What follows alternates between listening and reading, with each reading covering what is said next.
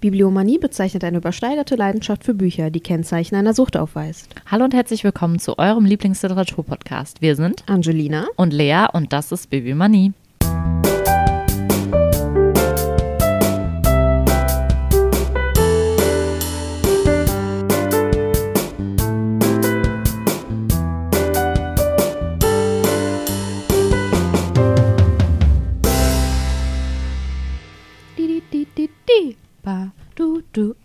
Du letztes Mal auch Ja, gemacht, oder? genau.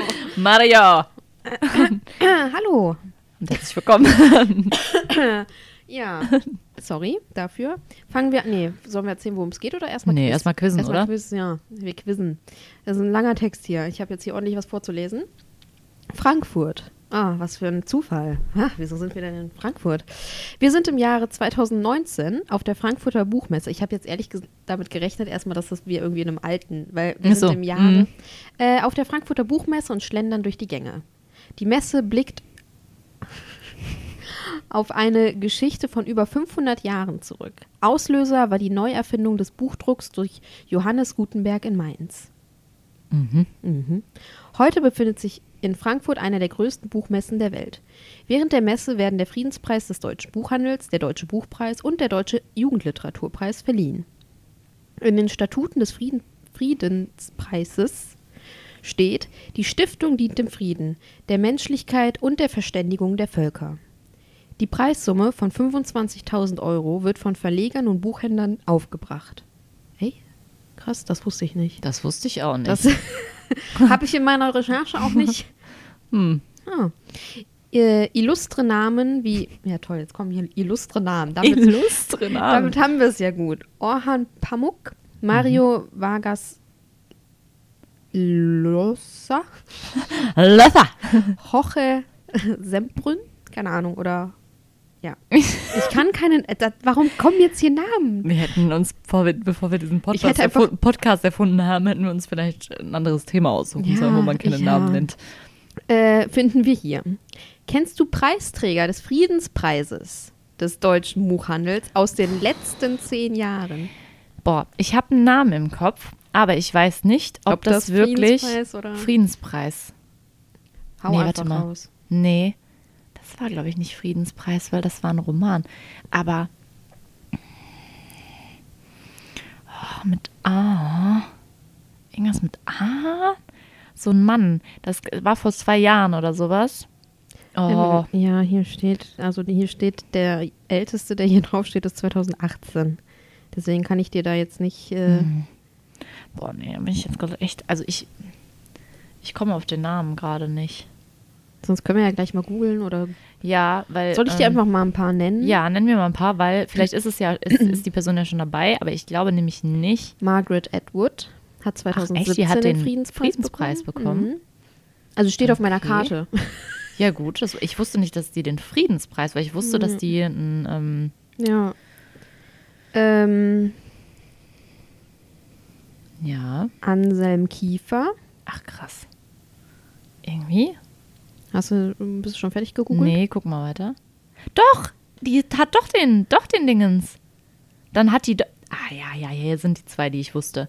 Ich wusste nur gerade, ähm, hier diese Zizi Danga Renga.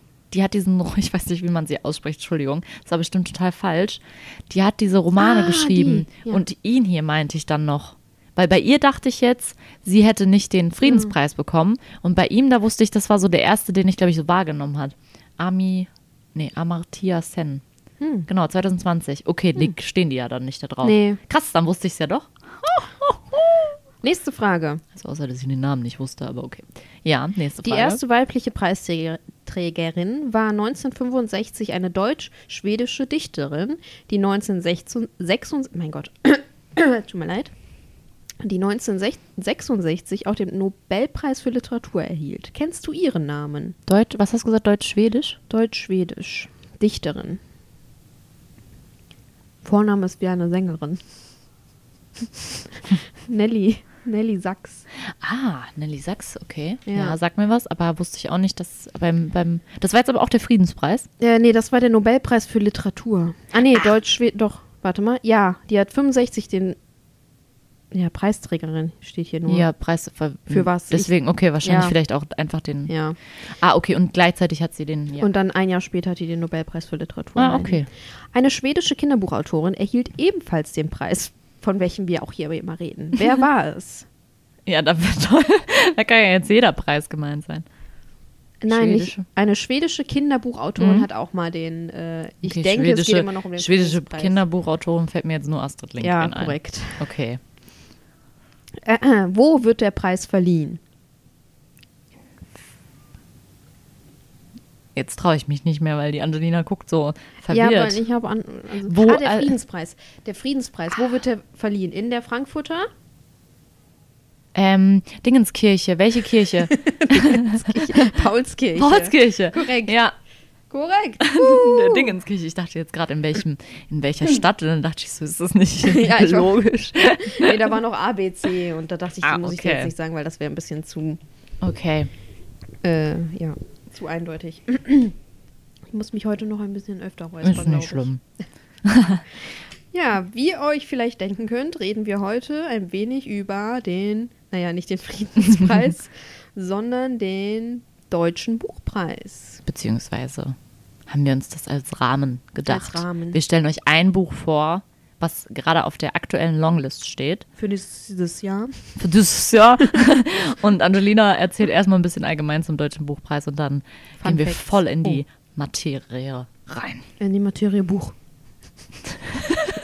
Sorry.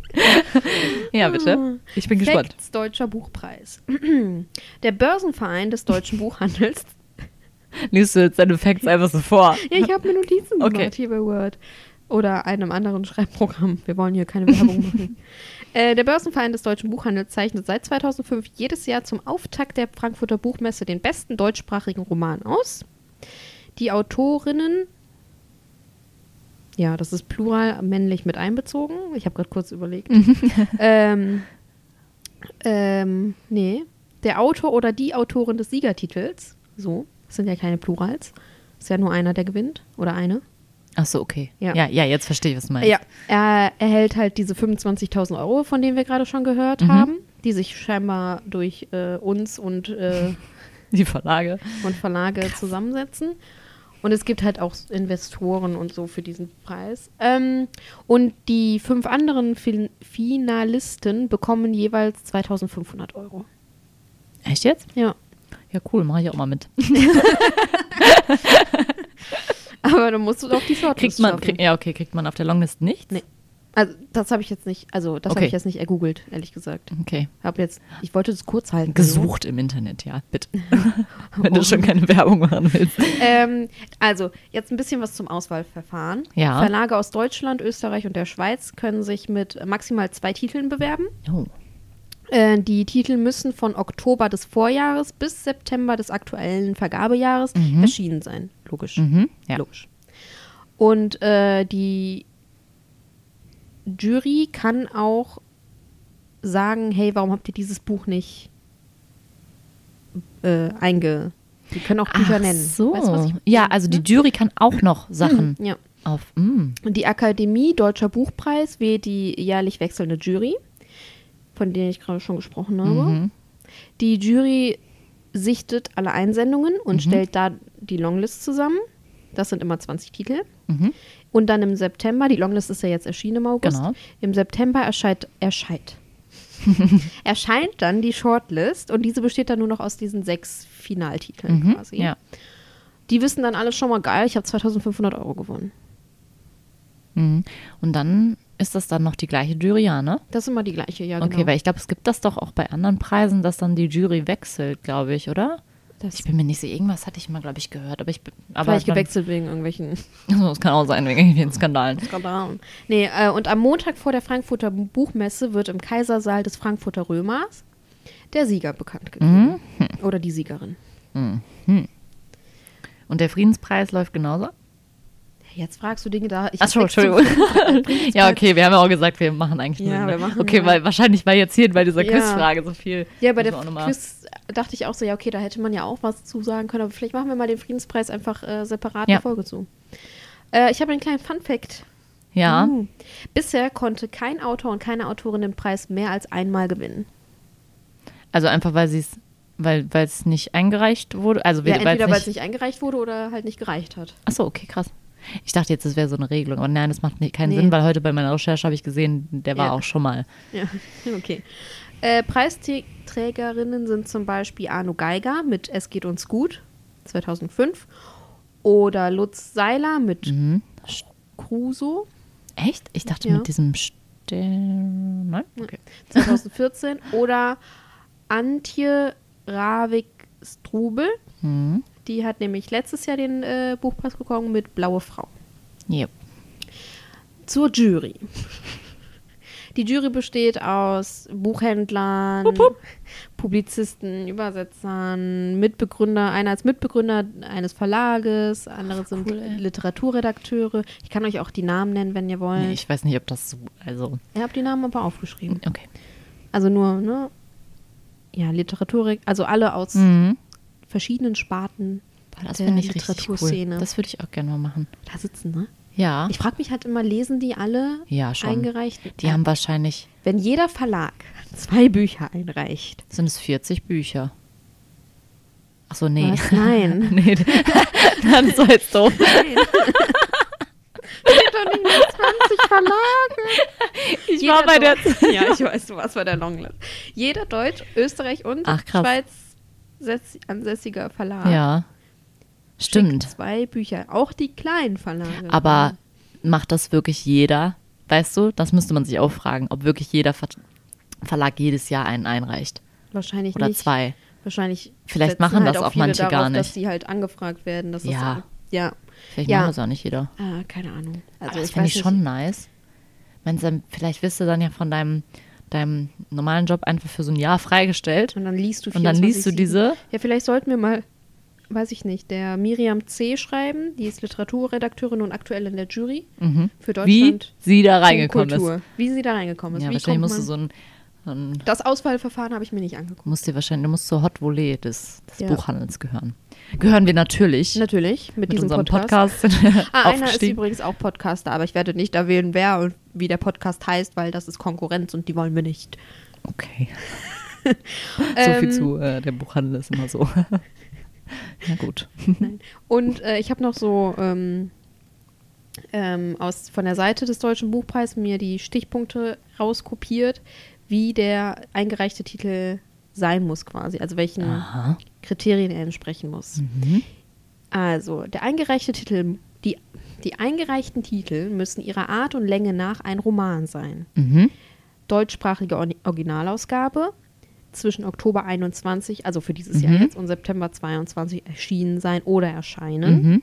Spätestens bei Bekanntgabe der Shortlist am 20. Sep ah, am 20. September müssen die im Buchhandel erhältlich sein. Das sind die einzigen. Mhm. Also ich meine, da gibt es wahrscheinlich noch andere Kriterien, die dann in diesem Auswahlverfahren Zettel, Mhm. den ich mir jetzt nicht angeguckt habe, stehen. Ja, vielleicht, ja. Ich frage mich halt, was ist denn ihre, also Art Roman, okay, aber Länge?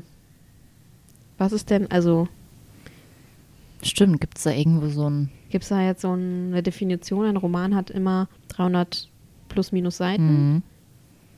Vielleicht haben die irgendwo so eine Definition stehen. Ja, sollten wir das wissen? Nein. Wozu? Total uninteressant für uns als Buchhändler.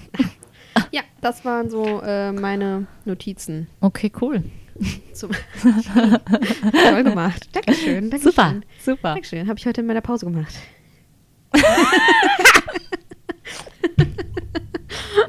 Dieser Blick und dann hebte sie ihr Glas. Ja, ja. Cheers to me. Ja, ich habe mir das alles schon vorher so ein bisschen durchgelesen, aber ich meine das auch. Ja, ich meine, du warst ja auch echt. Äh, ich habe eine Stunde Pause. Was soll ich da sonst ja, machen? und die Angelina war auch bis vorgestern noch im Urlaub. Eben. Und hat gestern Und ultra lange gearbeitet. Wir wollen von jetzt 10 mal. bis 20 Uhr, Ja, Leute. wir wollen jetzt mal, ne? Das ist vollkommen in Ordnung. Das ist, ich möchte jetzt hier meinen, meinen Außerdem bist du ja nur ich bin nur zu Gimmick. Zusatz. Sagt man das so? Gimmick? ich weiß nicht. Ja, gut. Ja, Ja, komm ich bin gespannt, weil ich Ja, glaube, ich will das auch lesen. ja, ich bin gespannt, ob ich das irgendwie gut in Worte fassen kann. Mhm. Naja. Also, wir haben uns äh, für die Folge einen Titel aus der Longlist ausgesucht. Von der Longlist ausgesucht. Von der Longlist? Aus der Longlist? Aus. Von? Egal, ihr wisst, was wir meinen. Ähm, Mit- den hatten wir tatsächlich auch schon vorher in unsere Augen gefasst. Das finde ich halt auch, das fand ich irgendwie cool. Ja. Ja, und dann haben wir nämlich beschlossen, das passt ja super und dann habe ich mir den schön einverleibt. äh, wir reden heute über den Roman Spitzweg von Eckhard Nickel. Und ich sage kurz was zu ihm, zu dem Autor. Und dann äh, versuche ich. Den haben wir heute hier bei uns. Hallo.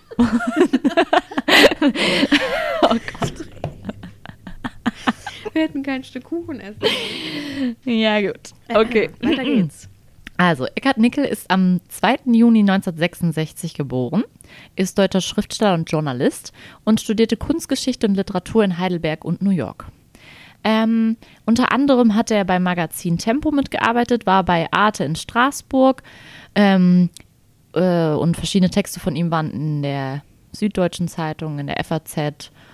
Also der schreibt halt ständig überall und ist renommierter Journalist, um es kurz zu fassen. Ähm, 2000 ähm, kam sein Debüt raus. Das war der Erzählband, was ich davon hatte. Und von 2004 bis 2006 war er Chefredakteur der, Literatur der Literaturzeitschrift Der Freund. Und für die richtig aufgeweckten Kerlchen hier, Sorry. Ich muss.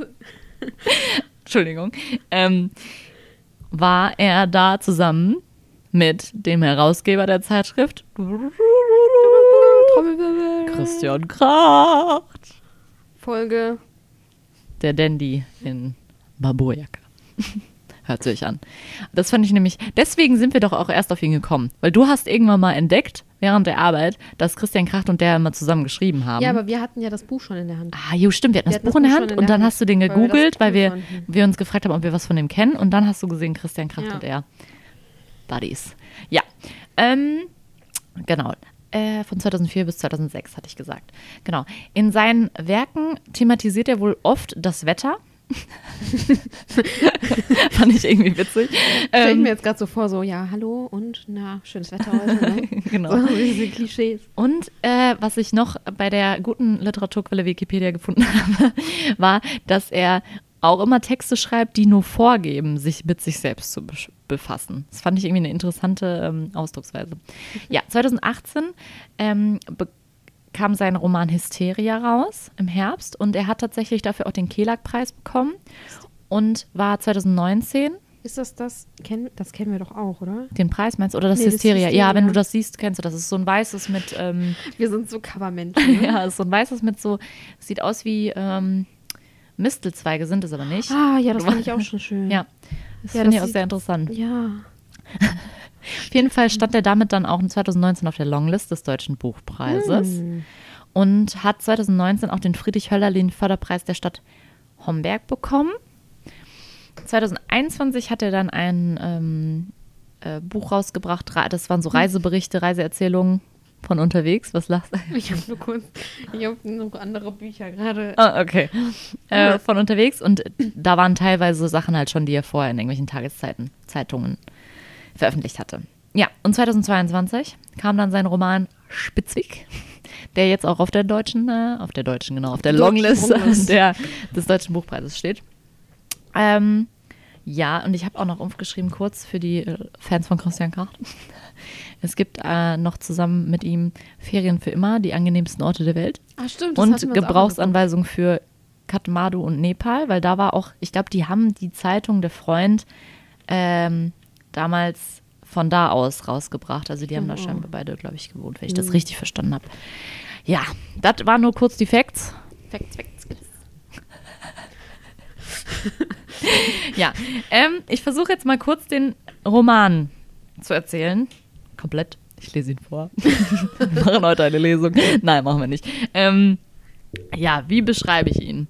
Also, erstmal, Spitzweg ist äh, eine, eine, es gibt einen Maler, Karl Spitzweg, der Bilder, bist du noch da? Ich habe gerade, an- ja, erzähl weiter, ich google kurz Okay. Karl Spitzweg äh, war ein äh, bekannter Maler, der so ähm, Bilder aus der Romantik gemalt hat und daraus äh, darauf spielt auch der Titel an und auf dem Cover ist tatsächlich auch ein Bild von Spitzweg drauf. Ja, ich fand nämlich, ich finde, ich habe oh, heute bei uns im Laden gesehen Mhm. einen Kalender von Karl Spitzweg mit den und fand ich irgendwie ganz cool, weil Ich finde die Bilder auch eigentlich ganz nice. ja halt wie halt Romantik. Ne? Ja, ja. Hm. Ah, ich habe dieses Buch. Äh, egal.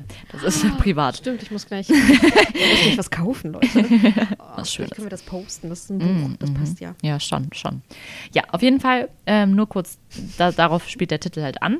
Und es geht tatsächlich auch im Gesamten sehr viel um Kunst. Ich fand diesen Roman für Kunstliebhaber, glaube ich, sehr interessant, für Romantikliebhaber auch irgendwie, weil es dieses gewisse, ich weiß nicht, weil es diese gewisse Be Beschäftigung damit ist. Und ich finde auch als Literaturliebhaber finde ich diesen Roman sehr empfehlenswert. Ähm, es geht Also eigentlich für euch alle.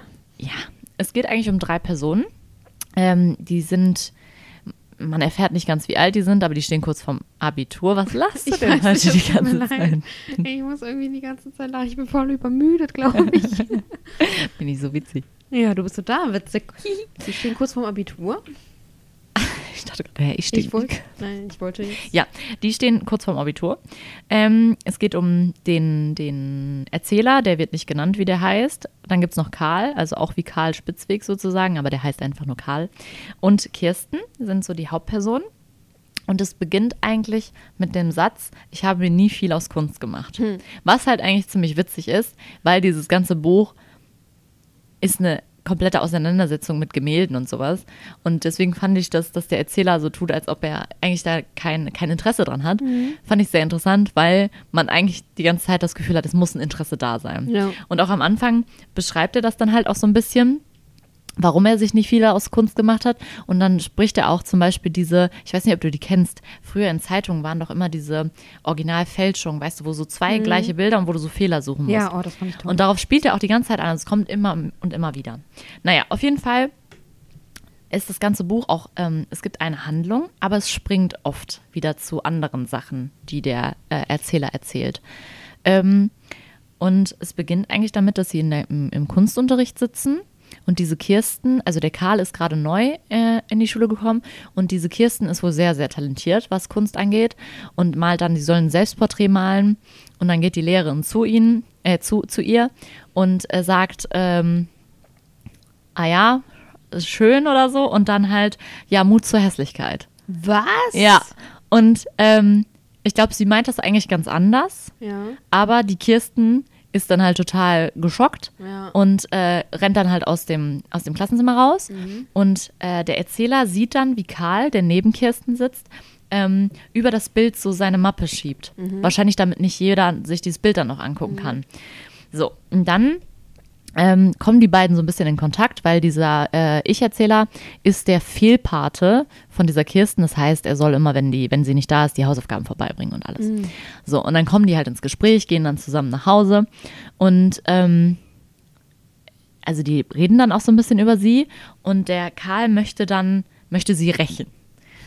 ja, es ist irgendwie so ein bisschen, ja, möchte sie rächen und dann ähm, klügeln die so einen Plan aus und ähm, die gehen erstmal zu Karl nach Hause und das ist auch total interessant. Er hat so ein, er nennt das immer ähm, sein Kunstversteck. Das ist ähm, oben in so einer Dachkammer. Dann kann man halt durch so ein, wenn man so ein Gemälde irgendwie wegmacht, kann man da so durch die Tür und dann hat er so ganz viele Geheimfächer, wo er alles Mögliche hat und da liegen, ist so eine Ottomane drin und da hängt auch ein Gemälde und er spielt dann eine Schallplatte und hat dann da Tee und ist so total, also ich find, fand diesen Karl einfach so, so intelligent und cool gemacht, also weil der so total viel Wissen auch über Kunst hat und aber auch sich für sein Alter sehr, sehr hochtrabend ausdrückt. Fand ich irgendwie cool gemacht. Man konnte sich auch irgendwie direkt vorstellen, was das so für ein Typ ist. Und die sind dann halt in dieser Dachkammer, also der, der Ich-Erzähler und Karl. Und dann ähm, beobachten die irgendwann, wie Kirsten unten in diesem Park, also vor dem Haus, da ist so ein Park und da ist diese Kirsten.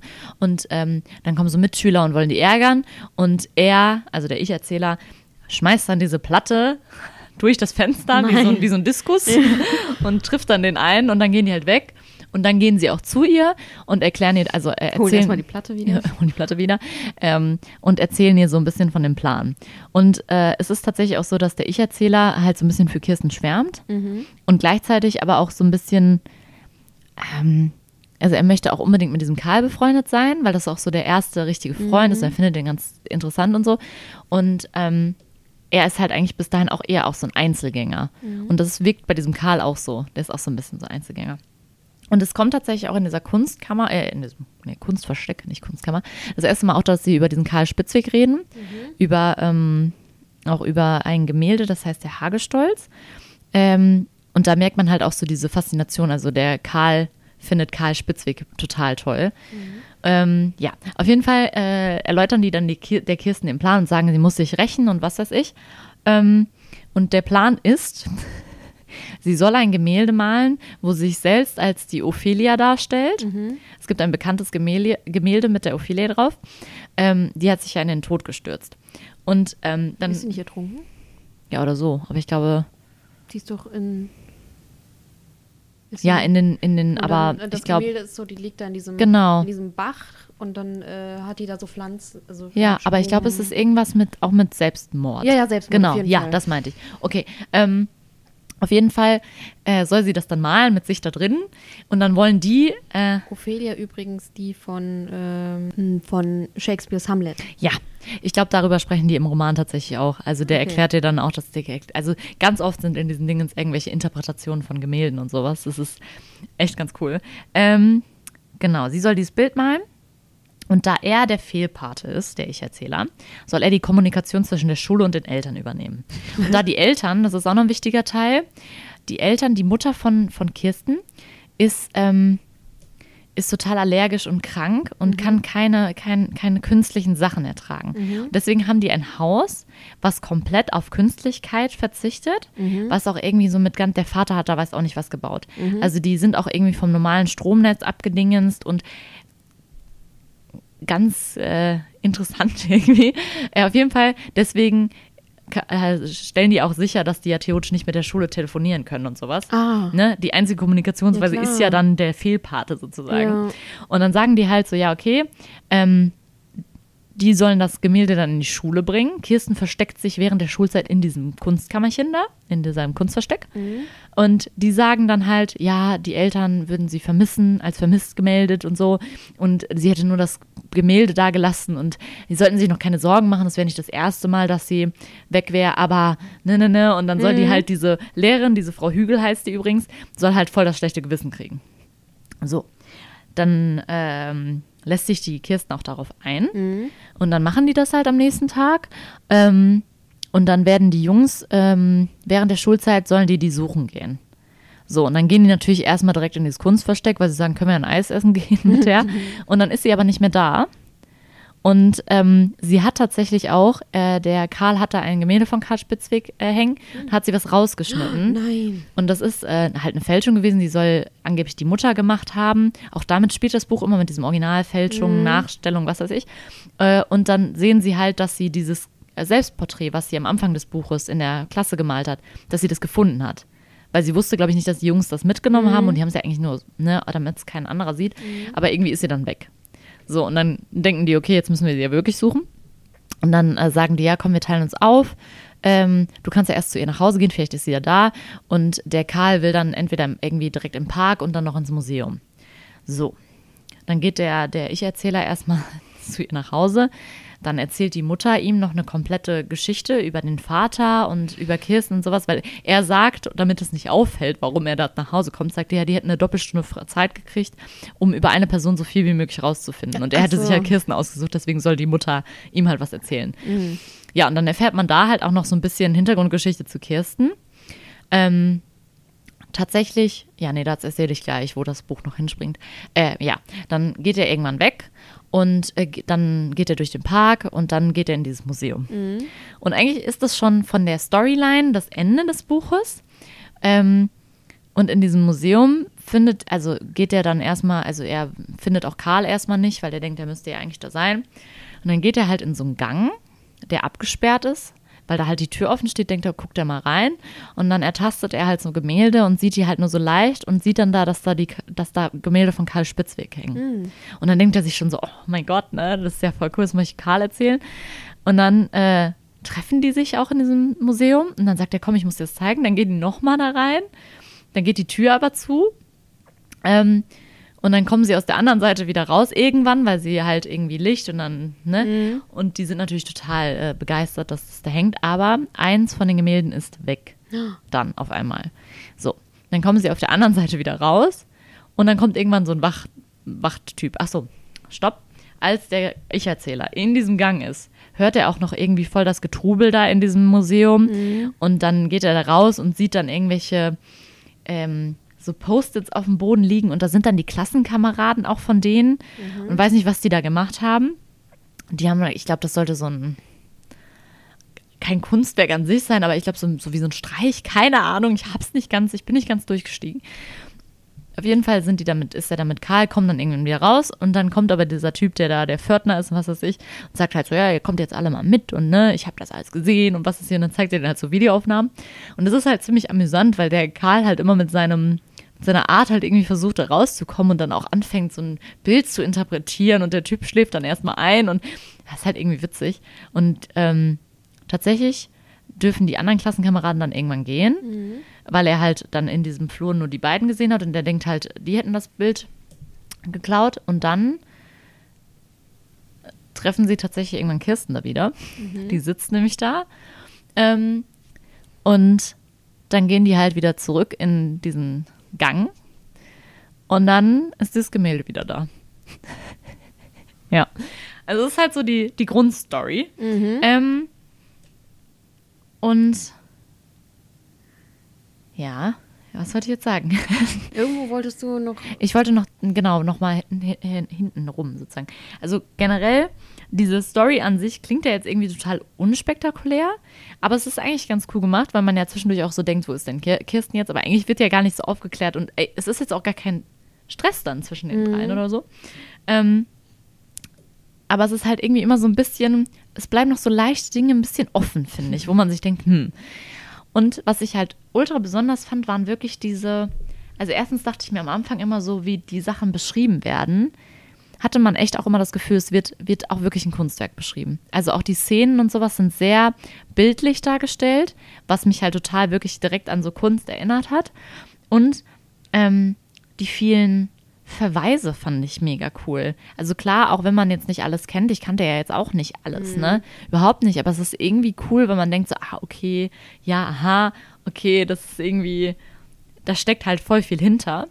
Ähm, und diese, diese spezielle Art der drei. Also Karl finde ich noch am speziellsten, weil der halt wirklich so total, der kann über Literatur total gut reden, über Kunstwerke, aber auch der, der Ich-Erzähler hat ja auch total viel Ahnung und hat ja auch eine sehr ausgeprägte Meinung über all das.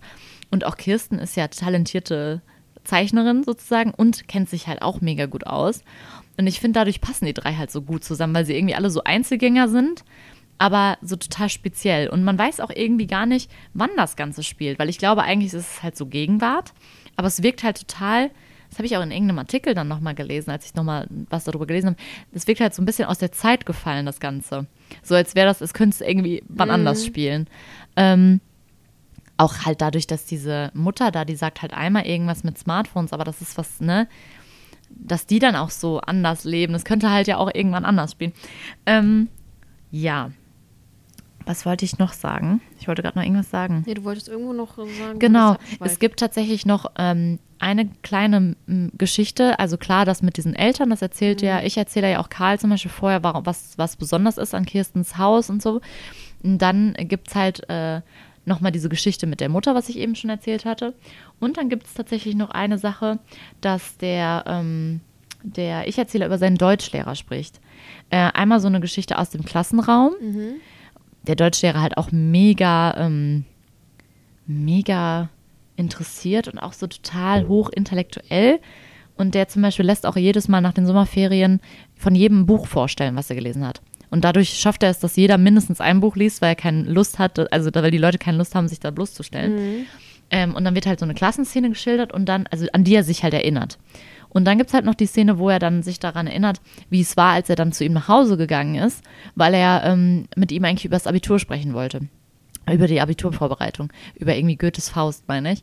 Und ähm, dann ist das total cool gemacht, weil erst kommt so seine Vorstellung, wie das Haus aussieht, wo die Bücher sind und ne, wie die Frau den empfangen wird und er hat total die feste Vorstellung. Kommt er erstmal dahin, sieht dieses Haus und denkt sich, nee, das kann nicht richtig sein. Und dann kommt er auch rein und dann sitzen die in so einem Dings und er ist vollkommen geschockt, weil die Bücher sind irgendwie nicht da. Und der hat halt eigentlich auch immer so alte Ausgaben, die er dann den Schülern leiht und so. Und der denkt sich ganz das kann nicht sein, ne? Und alles, ne? Und irgendwann ähm, gehen die dann tatsächlich in den Bücherkeller. Und erst denkt er auch so, Gott, die Bücher im Keller, ne? Und dann hat dieser Literaturlehrer oder Deutschlehrer einfach so einen klimatisierten Raum. Also, Bei You. Wie bei You ungefähr, ja. Oh Gott, ist das creepy. Ähm, Auf jeden Fall so einen klimatisierten Raum mit so wirklich die Bücherregale und so einem Sessel in der Mitte und alles auf eine perfekte Temperatur.